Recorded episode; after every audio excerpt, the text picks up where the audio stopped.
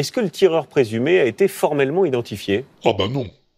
Enfin, enfin, si, il a peut-être été identifié, ça j'en sais rien.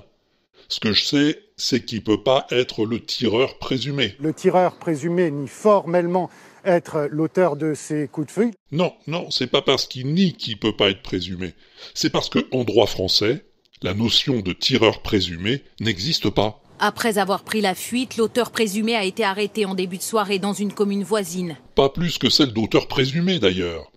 Non, en droit français, un accusé est toujours présumé innocent, jamais coupable. Bon, attends, je vais te montrer où c'est. C'est là, tu vas voir. C'est un truc, euh, un truc qui s'appelle euh, Déclaration des droits de l'homme et du citoyen. Bon, c'est pas nouveau, hein, ça, ça, date de 1789. ça ne nous rajeunit pas. Tiens, c'est là. Tout homme est présumé innocent jusqu'à ce qu'il ait été déclaré coupable.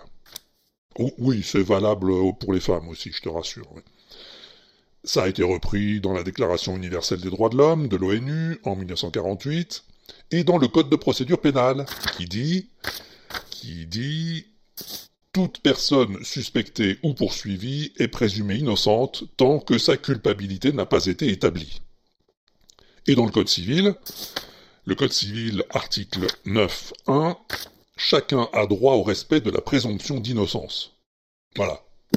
Il y a marqué nulle part qu'on a droit à une présomption de culpabilité. Et pourtant. Meurtre d'une femme de 22 ans poignardée par son compagnon, qui est donc meurtrier présumé. Ben non, il n'est pas meurtrier présumé, puisqu'il n'a pas été jugé. Il est présumé innocent. Et, et, quand il sera condamné, il sera considéré comme coupable. Pas coupable présumé. Ça n'empêche pas 99% des journalistes d'utiliser cette expression, hein, tu remarqueras. Alors qu'on peut tout à fait dire autrement. Bah oui, on peut dire suspect, tout simplement. C'est pas plus compliqué, c'est pas plus long. Soupçonné d'avoir tiré sur. Ou principal suspect dans le meurtre de.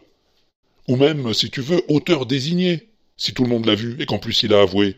Mais pas. L'auteur présumé de l'agression. Eh non. Que ce soit clair, il n'y a pas de coupable présumé. Il n'y a qu'un seul cas dans lequel le terme présumé peut être employé, c'est dans présumé innocent. C'est pas compliqué. Alors la prochaine fois que tu entendras parler d'un assassin présumé, tu te rappelleras que je t'ai donné ma langue, j'espère.